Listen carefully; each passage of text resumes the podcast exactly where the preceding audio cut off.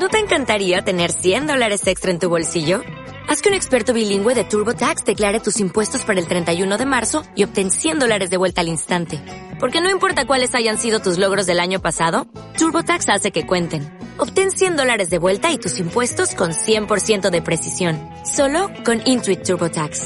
Debes declarar para el 31 de marzo. Crédito solo aplicable al costo de la presentación federal con TurboTax Full Service. Oferta sujeta a cambios o cancelación en cualquier momento.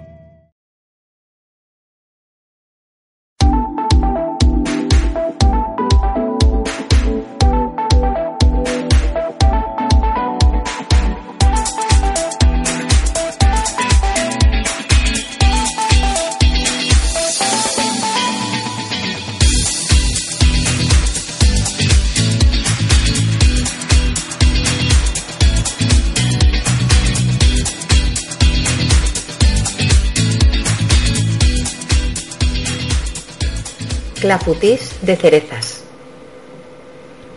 Qué ricas están las cerezas. Creo que son mi fruta favorita.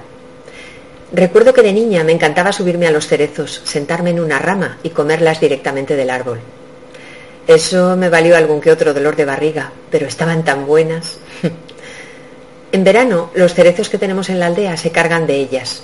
Una cosecha tan esplendorosa como efímera pues ya se sabe que maduran casi todas a un tiempo y son más bien perecederas en cuanto a conservación. Hay que disfrutarlas mientras las hay.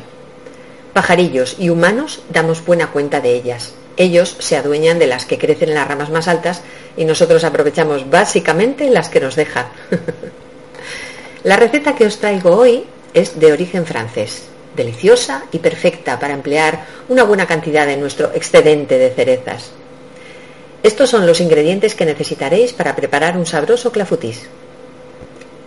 500 gramos de cerezas maduras, 70 de harina de trigo, 100 gramos de azúcar, 3 huevos enteros y la yema de otro, 150 mililitros de leche, una cucharadita de esencia de vainilla, un puñado de avellanas, unos 50 gramos, también podéis emplear almendras o nueces, y mantequilla para engrasar el molde. El procedimiento no puede ser más sencillo. Lo primero que vamos a hacer es deshuesar las cerezas. En la receta original van enteras, pero a mí lo de encontrar el hueso no me convence. Le tengo demasiado aprecio a mis dientes. Yo no tengo deshuesador de cerezas, así que uso el truco de la botella y el palillo chino. Picamos las avellanas y a continuación vamos a mezclar con batidora todos los ingredientes, excepto las cerezas, claro, en un bol amplio. Untamos el molde que vayamos a emplear con mantequilla y espolvoreamos ligeramente con harina. Repartimos por la base las cerezas y cubrimos con la mezcla anterior. Y ya solo tendremos que hornear a 180 grados, calor arriba y abajo, durante unos 25 o 30 minutos. Para saber si está listo, probad a pincharlo en el centro con un palillo. Si sale limpio, ya podremos sacarlo del horno. Et voilà, rico, rico, rico.